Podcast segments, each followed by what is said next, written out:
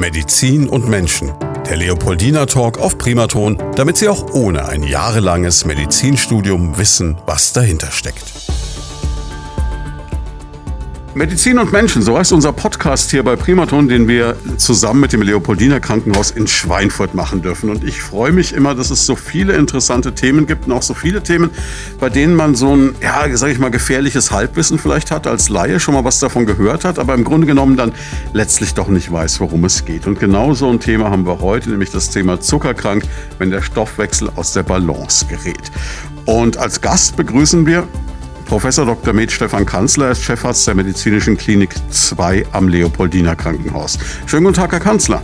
Ja, ich freue mich sehr, hier da sein zu können. Vielen Dank für die Einladung. Wie sind Sie Arzt geworden? Welche Schritte haben Sie ans Leopoldiner geführt? Ganz platt gesprochen ist der äh, Arztberuf der schönste Beruf, den man sich vorstellen kann. Das ist äh, mal vorausgeschickt.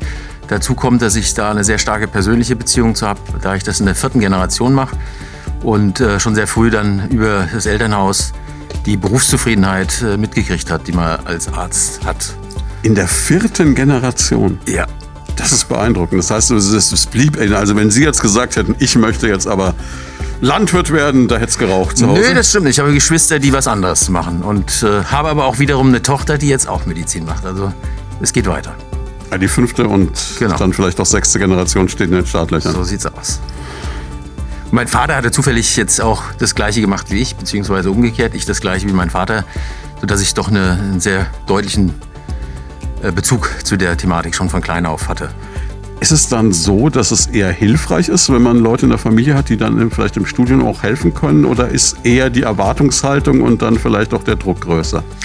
Also weder noch. Also ich denke, äh, im Studium, das macht man dann im Wesentlichen für sich und da kann das Elternhaus dann wenig helfen. Aber sagen wir mal, Fachdiskussionen oder Orientierungsdiskussionen, die kann man natürlich sehr gut in der Familie dann führen. Fachgebiet haben Sie dann dem Vater einfach nachgewählt oder was war der? Ja, es ist so, dass die innere Medizin ganz generell ja die Königsdisziplin ist, sage ich immer. Das ist ein sehr breites Fach, ein Fach, was unheimlich viele Facetten abdeckt, was jung und alt als Patient hat.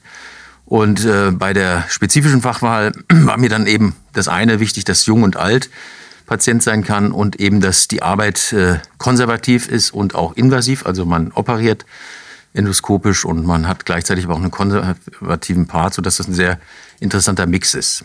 Also eigentlich so ein Allround-Job, kann man sagen.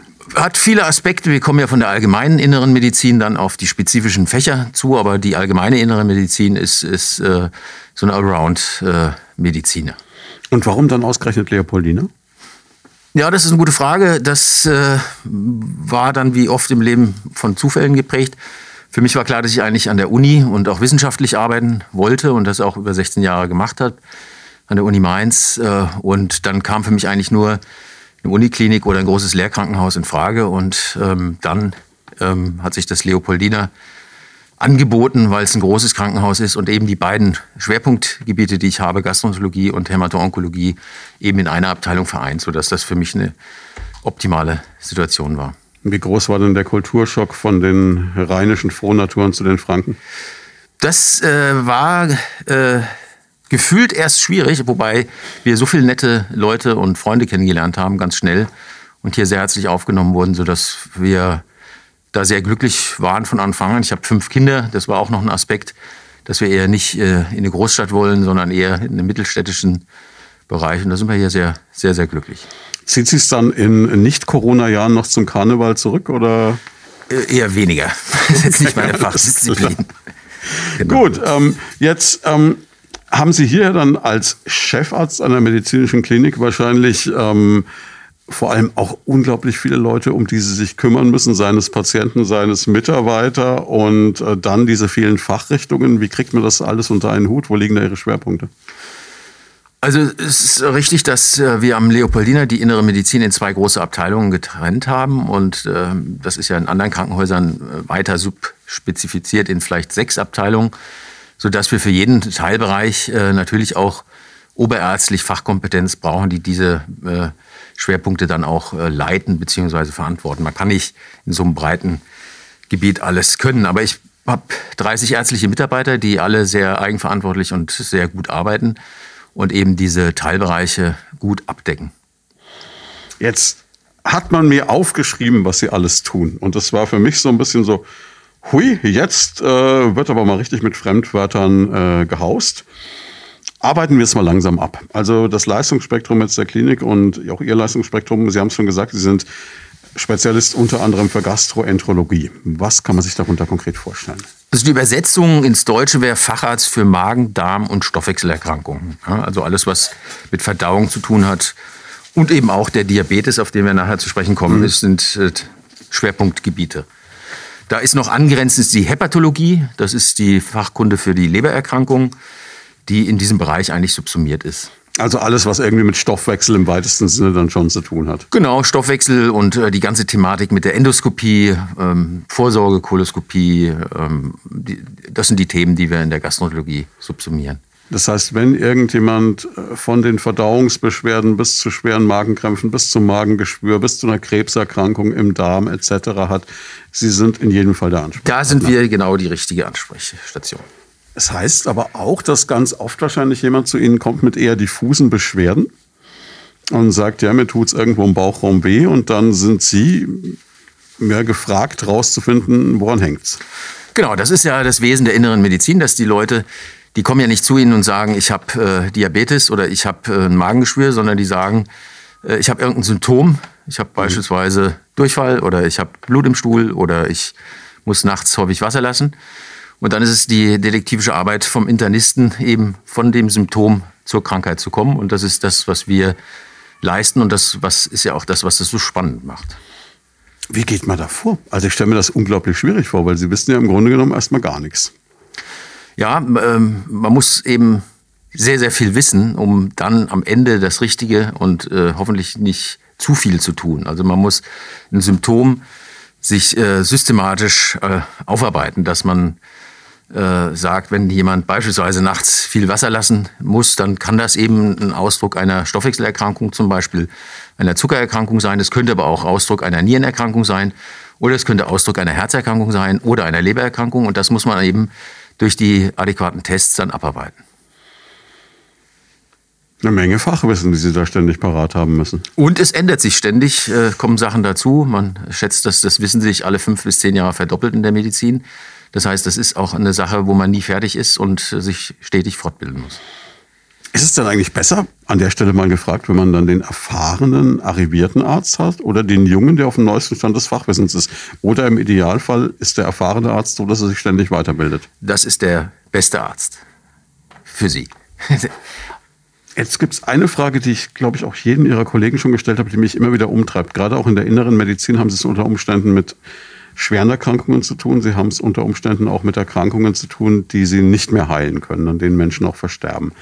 Ähm, wie, wie geht man damit um? Weil man hat ja immer so diesen Zwiespalt zwischen einer Empathie, die man natürlich jedem Patienten entgegenbringt, anders können sie gar nicht arbeiten. Und das ist ja, glaube ich, auch der Idealismus, der sie in den Job gebracht hat.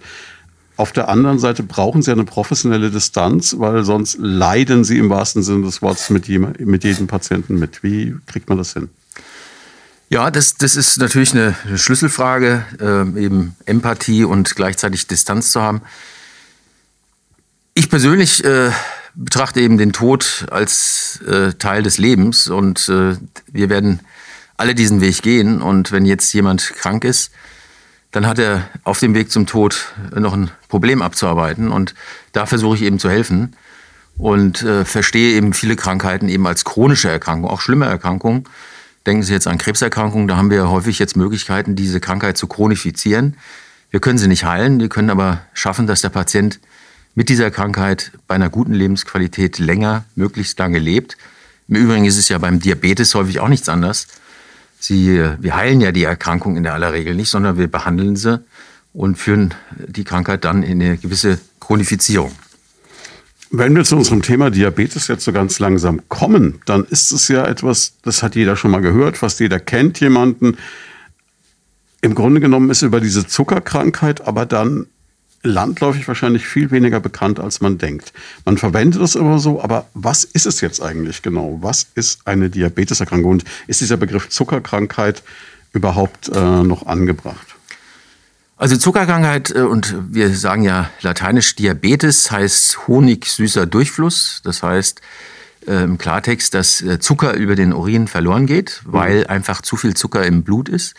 Und das läuft dann in den Urin. Deswegen haben früher unsere Vorvorfahren den Urin geschmeckt und gemerkt, dass der Urin äh, süß ist und hatten dann eine Idee, in welche Richtung das gehen könnte. Diagnosemöglichkeit, die Ihnen hoffentlich erspart bleibt. Ja, die, da sind wir drüber weg, äh, aber das ist, von der Herkunft ist das so. Und äh, die Zuckerkrankheit bedeutet eigentlich nichts anderes, äh, dass der Zucker, der ja die Hauptwährung in unserem Körper ist für die Energie, dass der einfach im Überschuss im Blut vorhanden ist. Und die ganzen Folgeerkrankungen, über die wir vielleicht später noch reden, dann eben dadurch bedingt sind, äh, dass der hohe Zucker vieles kaputt macht im Blut. Der ist sehr genau reguliert und ähm, das ähm, ist beim Zuckerkranken aus zwei Gründen, die wir sicherlich noch diskutieren, äh, gestört. Das heißt, er wird einfach nicht verstoffwechselt und dadurch bleibt er im Blut und sorgt dann dafür Schäden. Genau, da sind wir schon jetzt, sagen wir mal, in der, in der vorläufigen Unterteilung, die zum Verständnis wichtig ist.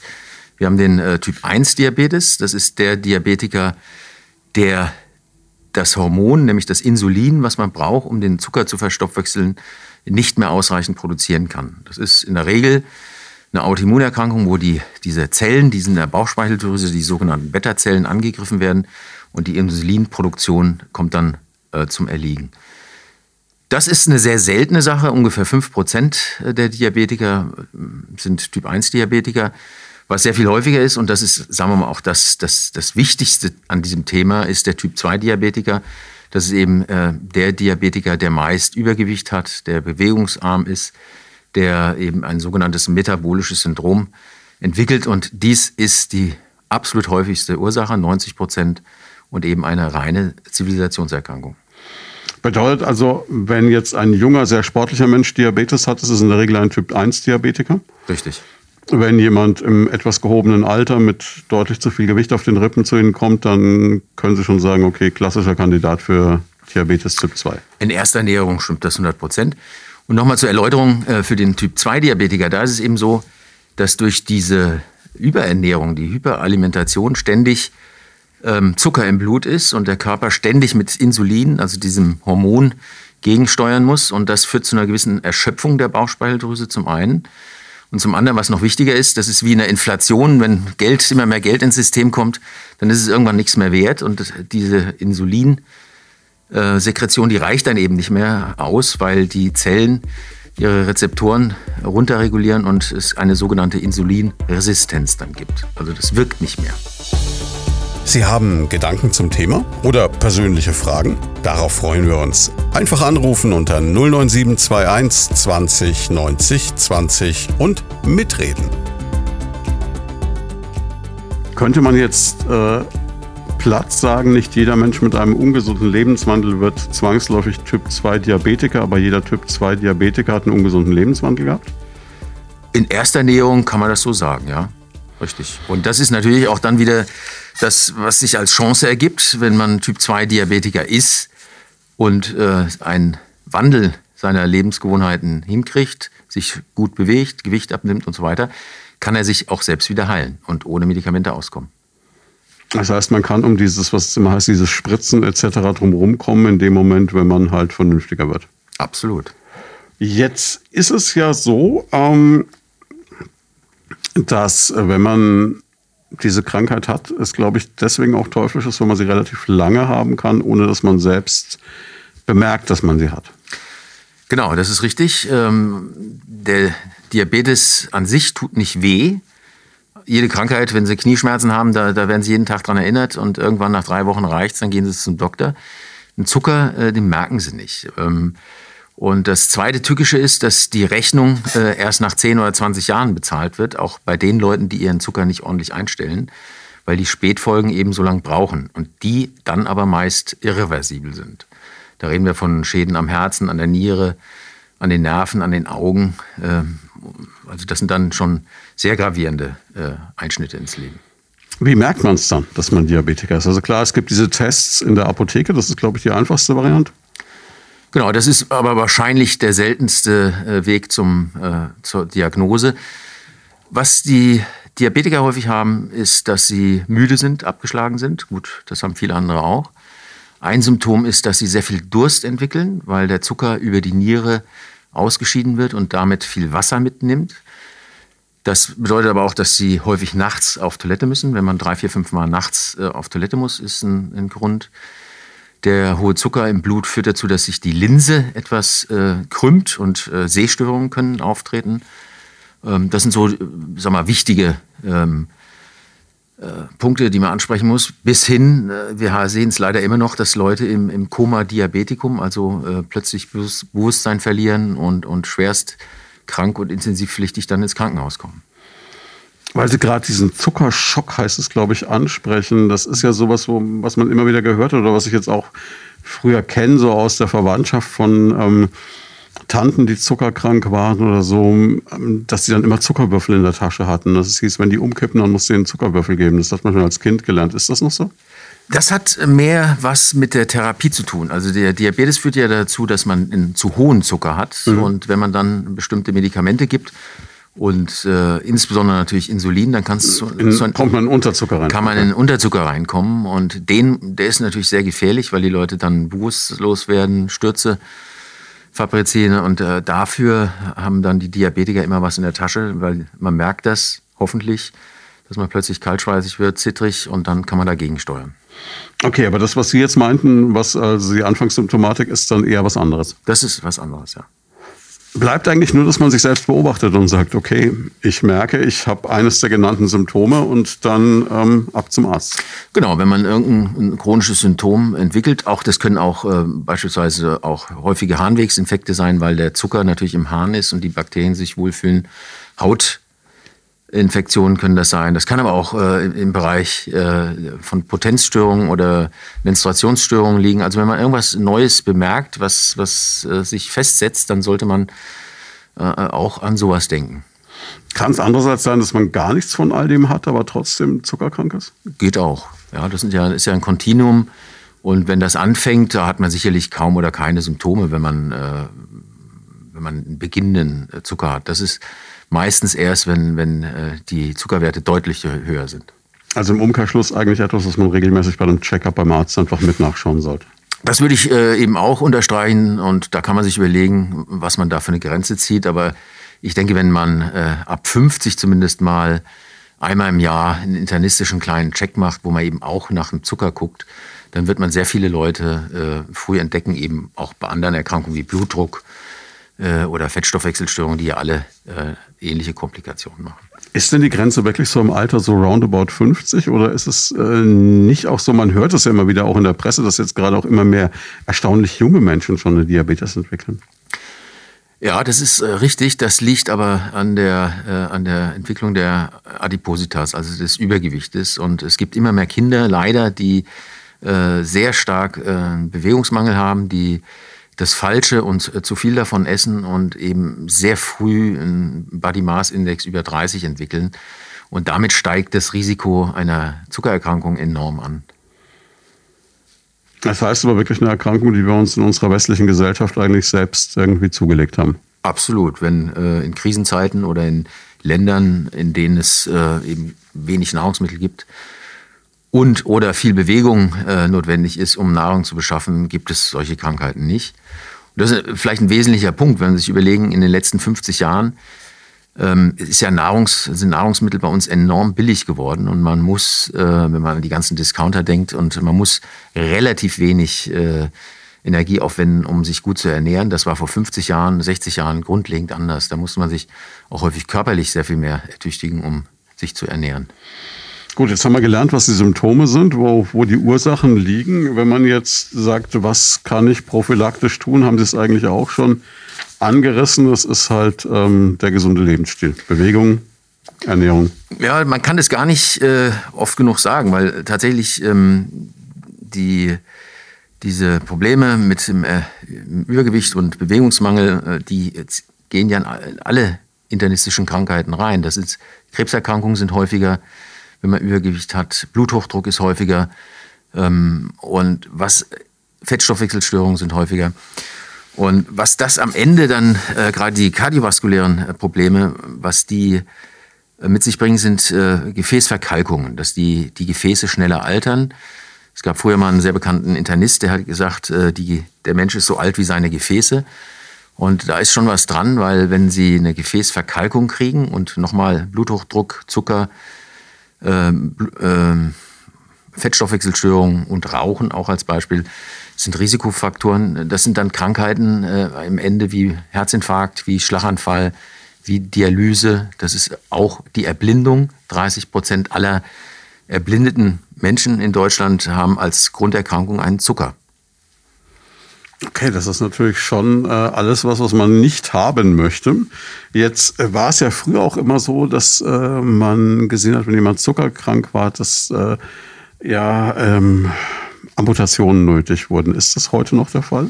Das ist leider heute auch noch der Fall. Das sollte natürlich sehr viel weniger sein, aber es ist die gleiche Pathophysiologie, wie wir sagen, also die, der gleiche Ursprung. Das sind die Gefäße, die verkalken, die ähm, dann das Blut nicht mehr richtig durchfließen lassen. Das geht dann über eine Schaufensterkrankheit, so heißt es dann. Man geht 20 Meter, muss sich dann ausruhen.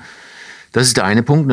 Der andere Punkt ist der sogenannte diabetische Fuß. Das heißt, Wunden, die am Fuß entstehen, heilen beim Diabetiker aus verschiedenen Gründen schlecht und es kann dann zu gravierenden Infektionen führen, die dann letztendlich eine Amputation notwendig machen.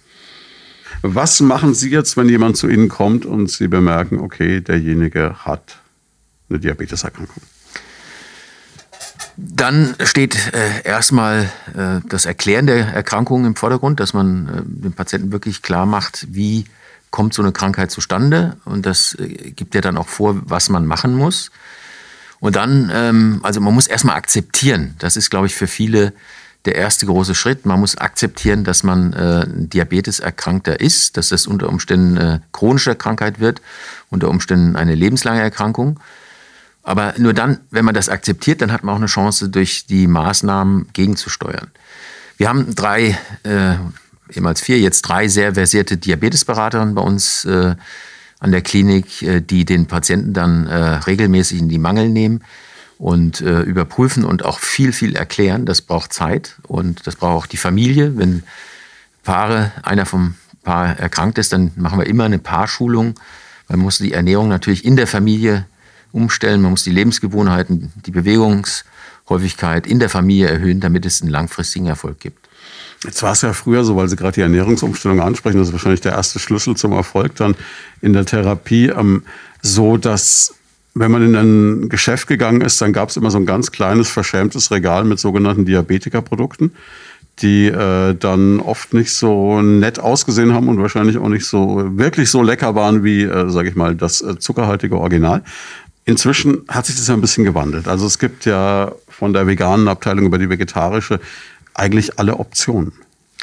Das ist richtig. Und wir mal, diese klassische Diabetikerkost äh, mit so konfektionierten Diabetiker-spezifischen Sachen, die braucht man eigentlich gar nicht, weil sie können auch als Diabetiker sich äh, ganz normal äh, am, am, an den Nahrungsmitteln bedienen. Sie sollten nur wissen, dass sie nicht zu viel, und das äh, sollte eigentlich sehr wenig sein, einfache Kohlenhydrate, also eine klassische Brezel oder äh, Berliner, äh, das ist natürlich vollkommen falsch. Sie können und sollten auch in der Nahrung 30, 40 Prozent Kohlenhydrate weiterhin haben, aber eben Kohlenhydrate, die sich langsam äh, oder die langsam aufgenommen werden. Also Vollkornprodukte. Die ähm, Vollkornnudel statt der normalen Pasta. Genau, ja. Und eben in der Menge äh, anpassen an den Energiebedarf. Aber auch da ist es beim Diabetiker, der sollte 30 Prozent, 35 Prozent Fett in der Nahrung haben, 20 Prozent Eiweiß und den Rest Kohlenhydrate. Und dann lieber in der Gesamtmenge variieren. Also eine klassische Diabeteskost, äh, in dem Sinne, dass man das konfektionieren müsste, braucht man eigentlich nicht. Aber Wichtig noch als äh, mhm. vielleicht als ähm, Hilfe, was man äh, den Patienten mitgeben sollte, dass sie über Getränke möglichst keinen Zucker zuführen, weil man da natürlich sehr einfach über eine Cola oder eine Fanta oder, oder auch einen Saft äh, oder einen gesüßten Kaffee natürlich überflüssigen Zucker rasch zuführen kann. Jeder kennt dieses Bild von den Zuckerwürfelpyramiden neben der Literflasche Cola. So das ist es. Der Klassiker. Ne? Eine, eine, gesättigte Lösung. Aber ist es dann auf der anderen Seite so, dass diese Produkte, die so beworben werden, diese ganzen Light-Produkte mit Aspartam und Co., also sprich das Cola Light, ähm, ist das besser? Also besser ist ja jetzt äh, Frage, was man unter besser versteht. Für den Zucker ist es sicherlich besser, ja, also weil es eben keinen Zucker hat. Also eine normale Cola ist eigentlich ein No-Go für einen, für einen Diabetiker, muss man sagen. Weil das ist äh, ja eine reine Zuckerlösung. Und da würde ich eher eine Light- oder eine Zero-Variante bevorzugen. Sie haben Gedanken zum Thema oder persönliche Fragen? Darauf freuen wir uns. Einfach anrufen unter 09721 20 90 20 und mitreden. Irgendwann wird man wahrscheinlich eine gewisse Routine, eine gewisse Souveränität entwickeln, dass man einfach, könnte ich mir jetzt vorstellen, über einen Ablauf von mehreren Monaten oder Jahren dann einfach selbst einschätzen kann, wie viel kann ich essen, wie viel kann ich nicht essen. Die allermeisten Leute äh, schaffen das sehr gut. Manche, und das ist dann auch nicht schlimm, äh, müssen nochmal nachgeschult werden. Das würde ich äh, sowieso immer mal in größeren Abständen raten. Es gibt ja auch Neuerungen vielleicht die man mitnehmen kann. Eine dieser Neuerungen, mal um ein Beispiel zu bringen, es gibt jetzt äh, ein, ein Testsystem, was man unter die Haut sich steckt und man kann dann über einen Abruf mit so einem kleinen Handcomputer seinen Blutzucker eben mal abfragen. Das sind Sachen, die müssen die Kassen äh, bewilligen, aber das macht es natürlich ungleich einfacher, mal eben zu gucken, wie der Blutzucker ist, ohne sich ständig zu stechen, ähm, was ja nicht wirklich Spaß macht, wenn man das sechs bis acht Mal am Tag machen muss. Ist es denn grundsätzlich ähm, so, dass man sagen könnte, Diabetes ist eine der Erkrankungen, wo es ganz explizit auf das Mittun des Patienten ankommt? Absolut. Es geht gar nicht anders. Ne? Man, deswegen muss auch dieses Verständnis für die Krankheit da sein. Und äh, da nützt es auch nichts, wenn man schimpft. Ja? Ich meine, klar, jeder macht Fehler, aber der Patient selbst äh, kann bei der Bewältigung der Krankheit bis hin zur Heilung der Krankheit äh, das selbst äh, essentiell mitbestimmen. Ja, Im Grunde genommen sind wir, glaube ich, in unserer Gesellschaft sehr stark daran gewöhnt, dass wenn uns etwas wehtut, wenn wir erkrankt sind, wir gehen zum Arzt, der repariert das Ganze, so ähnlich wie die, sage ich mal, leidenhafte Vorstellung einer Autowerkstatt und dann kommt man da wieder raus und ist alles wieder gut und genau das ist eben bei dieser Erkrankung nicht der Fall. Genau, die ist da mit in guter Gesellschaft und wenn Sie mal sehen, über 60-Jährige nehmen im Schnitt drei bis sechs Medikamente. Was sind das für Medikamente? Das sind häufig Zuckermedikamente, das sind Fettstoffwechselsenker, das sind Blutdruckmedikamente, das sind alles, äh, es geht alles in die gleiche Stoßrichtung. Das ist eben diese Zivilisationskrankheit. Fettleber kommt jetzt noch dazu. Als neue Krankheit wird es vielleicht auch eine Pille geben. Also man ist geneigt, eine Pille zu nehmen und aber die Ursache nicht äh, an der Wurzel zu packen. Und da müssen wir wieder hin. Und letztendlich, was da auch noch wichtig ist in dem Thema, wir müssen, glaube ich, sehr viel früher äh, mit der Gesundheitserziehung anfangen, dass wir in den Schulen ähm, äh, Unterricht geben, um genau diese Inhalte zu vermitteln. Weil wenn man das erstmal äh, Jahrzehnte falsch gemacht hat, dann ist es wirklich sehr, sehr schwierig, das wieder zu ändern. Das kennt jeder von sich. Ja, es ist wie alles im Leben, wenn man sich erstmal dran gewöhnt hat. Ne? Das ist ja. bei, bei Rauchen etc. ja bei vielen Leuten auch nicht anders offensichtlich. Ja. So ist es. Und das ist im Grunde ist es eine Verhaltensstörung, äh, die natürlich, äh, also Störung ist jetzt ein großes Wort, aber es ist ein Fehlverhalten, was zu einer Krankheit führt. Und das wieder umzumodeln ist eben sehr, sehr schwierig. Aber es ist ja auch interessant. Also ich meine, es ist ja, kann ich mir an die eigene Nase fassen, wenn wir uns so gegenüber sitzen. Man weiß all diese Dinge. Gleichzeitig ist es aber dann doch so, dass man vielleicht anders agiert, weil dann das äh, zweite Glas Rotwein oder der größere Teller Pasta doch irgendwie verlockt. Also es ist, ähm, gibt's gibt's so Menschentypen, die eher da rein vernunftbegabt sind? Oder gibt es äh, so diesen, diesen Genießertyp in Anführungszeichen, der da eher empfänglich für ist? Erleben Sie das? Oder? Ja, also bin ich erstens auch jetzt äh, auch nicht frei von solchen äh, man sieht es ihnen nicht an. Selbstzweifeln, aber die Summe der Laster ist gleich, das wissen Sie ja. Ähm, also ich glaube, das ist tatsächlich so, das sind besondere Menschen, die, sagen wir mal, ein Glas Rotwein trinken, die immer mäßig essen, ähm, das sind auch die Leute, die 130 auf der Autobahn fahren und äh, die äh, andere Leute über die Straße führen. Das sind ja, wäre toll, wenn man so wäre. Ja, wäre toll, aber das ist, glaube ich, für viele äh, kein realistisches Ziel. Aber wie gesagt, man muss äh, eine gewisse Mäßigung äh, hinkriegen.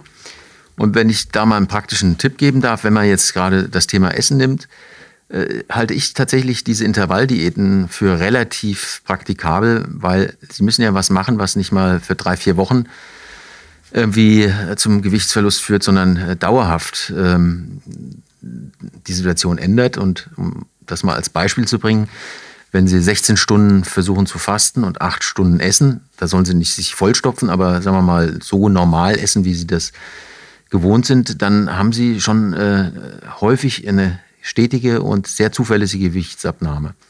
um ganz kon konkret zu sein, wenn Sie einfach das Frühstück weglassen, können auch das Abendessen weglassen, aber jetzt bleiben wir beim Beispiel Frühstück. Dann trinken sie einen Tee und äh, viel Wasser und äh, fangen dann mittags um 12 mit einem leichten Mittagessen an, können dann ein bisschen Kaffee trinken und äh, hören dann abends mit dem Abendessen um 20 Uhr auf, dann aber auch keine Nüsschen, kein äh, Weißwein mehr und fasten dann bis äh, nächsten Tag um 12. Das klingt jetzt irgendwie lange, aber es ist im Grunde viel, schläft man, mhm. dann morgens trinkt man ein Teechen und dann geht man zur Arbeit und dann ist schon wieder 12 Uhr. Und wenn Sie das äh, durchhalten, ähm, und das kann man durchhalten, weil man eben mittags sich dann doch ein schönes äh, Essen leisten kann mit ein paar Pommes und abends vielleicht noch einen schönen Salat mit irgendwas, dann äh, sind das keine Entbehrungen. Ja? Was nie gut geht, sind äh, diese Jojo-Geschichten, dass man mal mit einer Ananas-Diät 15 äh, Kilo abnimmt und dann äh, die ganze Zeit grantig durch die Gegend rennt und äh, ein halbes Jahr später 20 Kilo mehr auf den Rippen hat, das, das, das, dann lässt man es lieber gleich. Einen guten Freund, der hat das zur Perfektion entwickelt, der ist ein, leitet einen Kochclub und ist ein Feinschmecker, der isst nur jeden zweiten Tag überhaupt etwas. Weil er sagt, er will einen Tag lang will er einfach äh, leben können wie ein Gourmet und dann macht er einen Tag lang komplett, da trinkt er nur Wasser und Espresso das jetzt funktioniert. Funktioniert, ja, ob das jetzt besonders, ja, besonders physiologisch in Klammern gesund ist, weiß ich nicht. Aber es ist allemal besser, äh, als äh, eben äh, immer weiter jeden Tag äh, zuzulegen.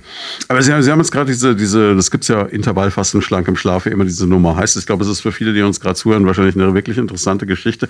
Es gibt ja auch immer dieses Vorurteil, dass man jetzt sagt, äh, Dinge, die man äh, später am Abend isst, sind äh, schlimmer als Dinge, die man am Morgen isst. Jetzt haben Sie gerade gesagt, Mensch, cancel das Frühstück und ähm, Geht es da nur darum, dass man diese 16 Stunden hat, egal wie man sie auf den Tag verteilt, oder macht es schon Sinn, dass diese 16 Stunden dann zu einer bestimmten Uhrzeit sind? Also ich, ich glaube, ich habe das Beispiel jetzt so gewählt, weil es wahrscheinlich im Alltag am einfachsten ist. Hm, das ja, praktikabelste ist. Das ja. praktikabelste. Es gibt natürlich Leute, die sind äh, Frühstück-Freaks, die äh, kommen ohne Frühstück nicht in die Gänge. Die, für die ist das natürlich genau das Falsche. Aber ich glaube generell, das, was Sie ja sagen, abends, das kennt ja jeder von sich selbst, wenn man dann noch äh, eine halbe Flasche Wein trinkt und eine Tüte Chips isst. Äh, das, das kann ja nicht gut sein. Ja? Mhm. Und äh, dass das dann nachts auch eher verstoffwechselt wird und ansetzt, das ist ja irgendwie auch praktisch vorstellbar. Es wird, glaube ich, auch von vielen völlig unterschätzt, dass Alkohol ein relativ kalorienreiches Getränk ist.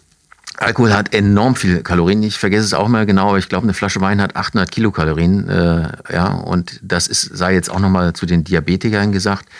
Alkohol ist nichts anderes als Zucker. Das heißt, äh, der Alkohol, der geht sofort in den Zuckerstoffwechsel rein und führt auch zu einer deutlichen Verschlechterung ähm, des Blutzuckers. Da hilft es auch nichts, wenn ich den trockenen Weißwein wähle statt dem Astrid Spumante. Das hilft gar nichts, das ist richtig.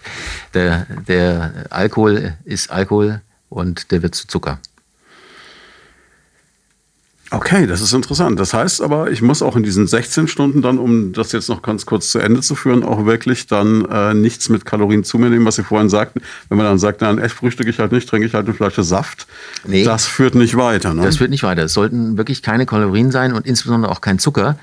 Weil was dann passiert ist, dass wenn Zucker in den Körper kommt, dann äh, schüttet äh, der Körper, die Bauchspeicheldrüse Insulin aus und Insulin macht zunächst einmal einen starken Hunger.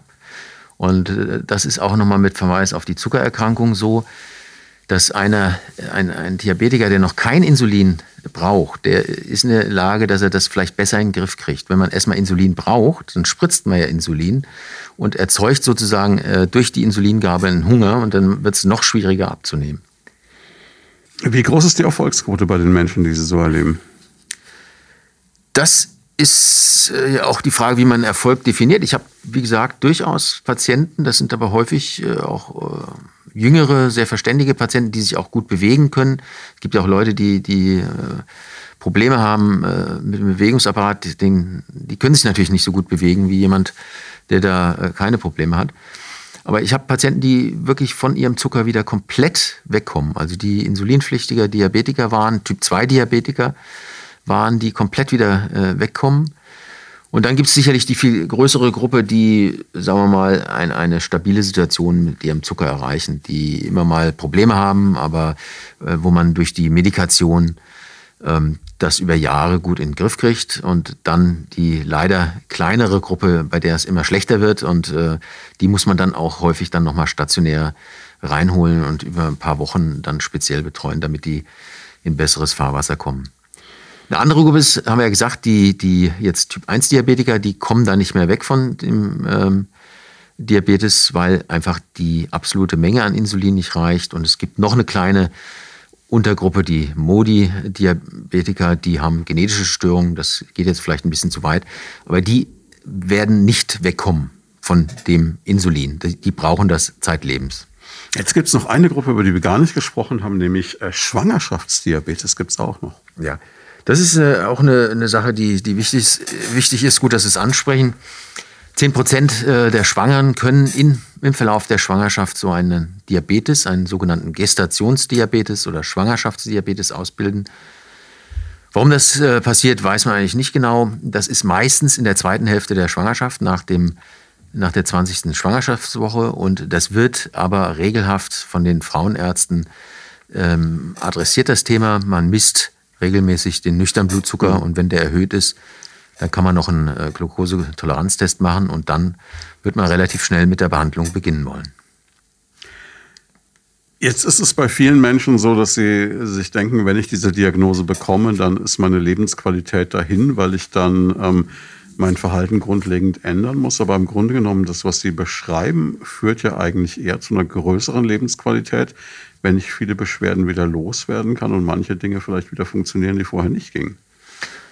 So würde ich die Patienten auch versuchen äh, zu motivieren, so würde ich das auch sehen. Ja? Und äh, andersrum gesagt, wenn man das weiter laufen lässt, dann muss man davon ausgehen, dass alles schlechter wird. Das kann ja auch keine Lösung sein. Mhm. Und viele gerade jüngere Patienten, aber auch ältere, die beispielsweise auch mit einer Insulinpumpentherapie gut hinkommen, die haben und die, äh, die Krankheit akzeptieren, leichte Messmöglichkeiten haben, die sind in ihrem Alltag äh, dann auch nur äh, mäßig bis gering eingeschränkt. Das heißt, Insulinpumpe ist was anderes als jetzt diese klassische Spritze, die man sich jeden Tag setzt. Genau, was, äh, das ist eine Pumpe, die mit einer feinen Nadel unter die Haut äh, sozusagen fixiert und die kontinuierlich, ähm, wie die Bauchspeicheldrüse auch, ähm, ein, eine gewisse Menge an Insulin freisetzt und man kann dann über diese Pumpe noch zu den Mahlzeiten äh, sogenannte Boli geben, um dann die Broteinheiten, die man isst, abzudecken mit, mit äh, Insulin. Also das, das geht sehr gut. Die Patienten müssen allerdings, sagen wir mal, ähm, fit sein und sich damit auch intensiv beschäftigen, sonst klappt das nicht. Also als blutiger Laie stelle ich es mir jetzt gerade so, korrigieren Sie mich, aber viel einfacher vor, mir einmal am Tag eine Spritze zu geben, wie so eine Antithrombosespritze nach einer Operation, als jetzt die ganze Zeit mit einer Nadel unter der Haut herumzulaufen. Die merken Sie gar nicht, die Nadel unter der Haut. Und jetzt ist es so, dass äh, die meisten Diabetiker, die mit Insulin äh, behandelt werden müssen, die kommen nicht mit einer Spritze zurecht. Hm. Also die meisten, damit kann man mal anfangen, dass man Langzeitinsulin gibt. Die meisten müssen sich äh, sechs bis acht Mal testen und müssen sich äh, zwei bis vier bis sechs Mal spritzen am Tag. Also das äh, kommt oft darauf an, was man für ein, ein, Schema wählt. Ob man jetzt ein intensiviertes Schema wählt ähm, oder ob man äh, ein Schema mit nur Langzeitinsulin wählt. Sie haben Gedanken zum Thema oder persönliche Fragen? Darauf freuen wir uns. Einfach anrufen unter 09721 20 90 20 und mitreden. Wir beginnen mit einer Hörerfrage. Die haben wir noch gar nicht angesprochen, ist aber eine interessante Frage. Hallo, ich bin der Reinhold aus Eldmann. Meine Eltern sind Diabetiker. Gibt es ein erbliches Risiko für mich? Ja, das ist eine sehr gute Frage sogar. Ähm, man weiß, also ich gehe jetzt mal davon aus, dass die Eltern Typ 2 Diabetiker sind. Wenn die Eltern Typ 2 Diabetiker sind, dann haben die Kinder auch ein erhöhtes Risiko. Jetzt kann man sich natürlich fragen, woran liegt das? Ähm, das können die gleichen Verhaltensstörungen sein, in Anführungsstrichen. Also, dass man sich eben so, wie man es in der Familie gelernt hat, auch ernährt. Und es ist häufig so, dass äh, Kinder von übergewichtigen Eltern eben auch übergewichtig sind und dann hat man das gleiche Risiko. Spektrum oder und es können äh, genetische Faktoren sein, die wir vielleicht im Einzelnen noch nicht genau verstehen. Beim Typ 1 Diabetiker gibt es eine sehr enge genetische Korrelation, die auch nicht 100% ist, aber die höher ist als beim Typ 2 Diabetiker.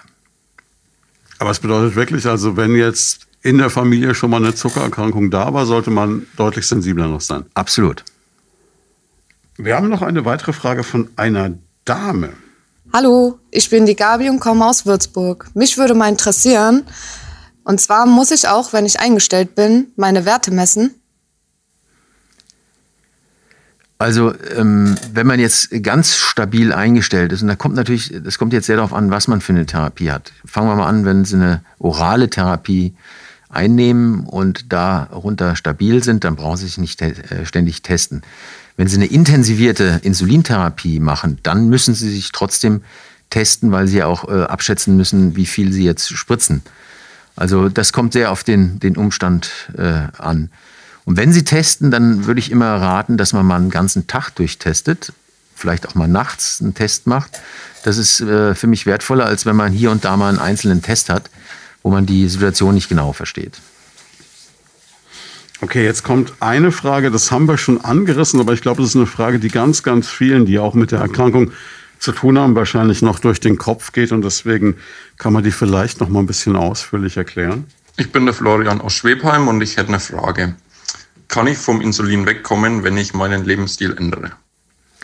Ja, und das ist, äh, wie gesagt, wenn eine Botschaft äh, mitgenommen werden sollte, dann ist, Sie können ganz, ganz viel erreichen, wenn Sie, nicht alles, aber ganz, ganz viel, äh, wenn Sie äh, den Lebensstil ändern. Und es ist für viele schon äh, eine deutliche Besserung, wenn man fünf bis zehn Prozent äh, des Körpergewichts verliert, wenn man übergewichtig ist. Ziel sollte sein, ein BMI von 25 oder drunter zu haben.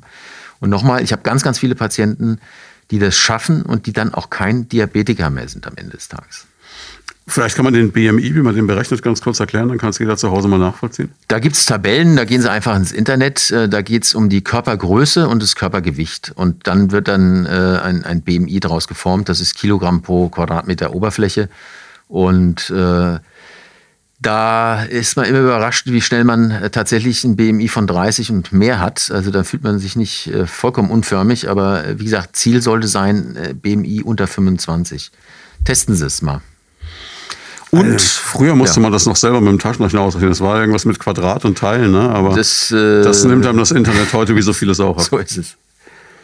Ja, aber natürlich interessant. Da kann man dann direkt zu Hause mal ermitteln und ähm, kann man dann sagen, wenn der BMI irgendwann mal über 30 liegt, dann sollten schon die Alarmglocken klingeln, dass äh, die Zuckererkrankung drohen könnte. Genau, das ist äh, ein erwiesener Risikofaktor, nicht nur für den Zucker, sondern auch für den Herzinfarkt und, und für andere Krankheiten. Was übrigens auch noch ein Maß ist, ist äh, der Taillenumfang.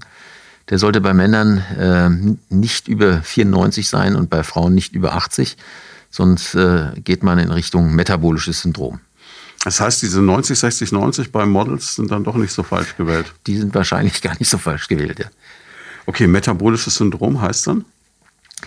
Unter metabolischem Syndrom subsumieren wir eben diese, diese Wohlstandskrankheiten. Ne? Das ist bauchbetontes Übergewicht mit vielem viszeralen Fett, das ist Bluthochdruck, äh, das ist Zucker, ne? das ist Fettstoffwechselstörung und das führt zu einer ganz explosiven Mischung. Und äh, in diesem äh, Krankheitsblock kommt jetzt eben auch noch die Fettleber dazu, ähm, eine zunehmende Erkrankung, die zu schweren Leberschäden führen kann. Wo wir gerade bei so vielen so attraktiven Themen sind, äh, schieben wir gleich noch die Frage von Helga nach, die äh, lässt uns dieses gute Gefühl gleich noch beibehalten. Hallo, ich bin die Helga aus Schweinfurt und mich würde interessieren, wie groß heutzutage die Gefahr einer Amputation ist. Also ich mache jetzt äh, 35 Jahre aktiv Medizin und ich habe die Amputation jetzt in meinem äh, Zeitraum gesehen, dass die deutlich abnehmen. Also die mhm. Amputation sollte wirklich die Ausnahme sein durch eine gute Betreuung und auch durch invasive Verfahren. Wir können Stents legen und so weiter. Und und eben durch eine äh, gute Therapie. Aber es gibt sie immer noch. Das heißt, jeder muss dran arbeiten. Ja, das war ja früher dann so, dass man das oft erlebt hat, dass die Leute dann so scheibchenweise weniger wurden, um es jetzt mal ganz despektierlich zu sagen. Das heißt, es fing mit einer Zehe an und irgendwann war der Oberschenkel weg. Leider, ja. Und äh, das, das wollen wir natürlich überhaupt nicht mehr sehen, sowas. Vor allem, weil man dann wieder auch die Probleme hat, sowieso auch mit Wundheilungsstörungen etc. Es ist ein Teufelskreis dann im letzten. Und Bewegungsarmut, die, es wird ja schlecht, man kann sich nicht bewegen, man ist dann voll im Teufelskreis drin und das, das, äh, da, da gibt es Lösungen, wenn man drin ist, aber man sollte wirklich alles dran tun, äh, dass sowas vermieden werden kann. Lassen Sie uns vielleicht zum Abschluss nochmal sagen, Sie haben gesagt, welches Maß an Bewegung, welches Maß oder worauf muss ich bei der Ernährung besonders achten, damit ich das Risiko minimieren kann? Also ich würde zunächst einmal äh, gucken, was ist ein Idealgewicht für mich und das, das würde ich jetzt mal ähm, definieren, vielleicht so 4, BMI von 24, dass man das mal guckt, was das für einen bedeutet. Und dann äh, muss man schauen, was man isst. Und im Grunde ist es die mediterrane Kost, die man empfehlen sollte. Ähm, das brauchen wir jetzt, glaube ich, nicht wiederholen, aber das ist eben diese Mischung aus, es dürfen schon Fette sein, dann aber ungesättigte Fette, ähm, nicht zu viel Fleisch, insbesondere äh, Schweinefleisch, nicht zu viel Gemüse, sehr viel, auch Obst wäre ich eher, soll man essen, aber nicht zu viel, weil da auch äh, viel Zucker drin ist und dann eben 20 Prozent Eiweiß, viel trinken und äh, sich regelmäßig bewegen. Und da ist es auch schon so, selbst wenn sie nur eine halbe Stunde pro Woche, was ja eigentlich gar nichts ist, sich bewegen, dann ist das schon äh, messbar, dass das eine Verbesserung bringt. Also ich würde sagen, idealerweise Bewegung in den Alltag einbauen. Ich wundere mich immer, wenn wir im Leo sind, äh, äh wie voll die Aufzüge sind. Auch äh, wenn man nur einen Stock hochfahren will, dann warten die Leute lieber fünf Minuten, äh, bis der richtige Aufzug kommt. Ähm, also Treppen steigen, wo man kann, sich bewegen, wo man kann, dass das in den Alltag zurückintegriert wird. Jetzt gibt es ja diese, diese Regel von den 10.000 Schritten pro Tag. Und ähm, ich kann mich erinnern, jetzt so zu Beginn der Corona-Krise, in diesem Lockdown, habe ich das also wirklich mal probiert, dann mal in den Exzess zu treiben. So mit Homeoffice geht das so, dann mal so 20.000 Schritte jeden Tag zu machen. Man ist erst mal verblüfft, wie viel man sich auf einmal bewegt. Das ist richtig. Und das ist ja heutzutage mit den ganzen Apps auf den Handys. Äh, mhm. das iPhone macht einem ein schlechtes Gewissen jeden ja, Abend. Ja. Oder, oder belohnt einen. Das ist je nachdem. Muss nicht das iPhone sein, mache ja keine Werbung hier. Ähm, aber da hat man mal ein bisschen Überblick, was man denn tatsächlich so gemacht hat. Meistens, finde ich, äh, überschätzt man äh, das, was man äh, gelaufen ist. Es ist meistens weniger, äh, als man so am Ende des Tages sagen würde. Man kriegt aber auch so einen Automatismus rein, wenn man sich mal daran gewöhnt, dass man eigentlich nicht mehr darauf verzichten mag. So ist es. Es macht ja auch Spaß. Ja, und man fühlt sich auch besser. Und das ist dieser, dieser, die, das Gegenteil vom, vom Teufelskreis ist ja, dass man merkt, wenn man Erfolg hat, man äh, fühlt sich agiler, man ist auch äh, im Kopf wacher und man wird beweglicher und dann macht das alles äh, auch mehr, mehr, mehr, Spaß und dann kann man eben äh, das auch sehr genießen. Die Lebensstilzusammenhänge sieht man ja auch ein bisschen daran, dass es ja ähm, Bevölkerungsgruppen gibt, also auch international gesehen oder, oder Länder, wo das weniger ein Thema ist, wie beispielsweise Japan, glaube ich. Und äh, man andererseits dann beispielsweise, ich glaube, Polynesien ist so ein Land, wo es richtig Vollgas ist mit Zuckerkrankheiten. Das sind, äh, wenn Sie mal da waren, das sind auch sehr, sehr übergewichtige Leute, die auch äh, extrem ungesund essen. Die essen sehr viel süßes Zeug. Ähm, also das äh, gibt es gute Beispiele in der, in der Welt. Und nochmal, ähm, Zucker, äh, Übergewicht, das ist äh, ja ein kardiovaskuläres Thema, aber es ist eben auch ein Krebsthema. Man weiß, dass Übergewichtige und leider auch Zuckerkranke ein erhöhtes Krebsrisiko haben. Deswegen ist es so wichtig, das in den Griff zu kriegen. Gilt das generell für alle Krebserkrankungen oder ist das dann eine bestimmte Sorte? Das gilt über alle Krebserkrankungen hinweg, komischerweise. Das gilt für bestimmte äh, Krebserkrankungen, wie beispielsweise dem Leberkrebs insbesondere. Da hat man ähm, ein vierfach erhöhtes Risiko, wenn man Übergewicht hat und Zucker. Äh, aber es gilt eigentlich über alle Krebserkrankungen hinweg.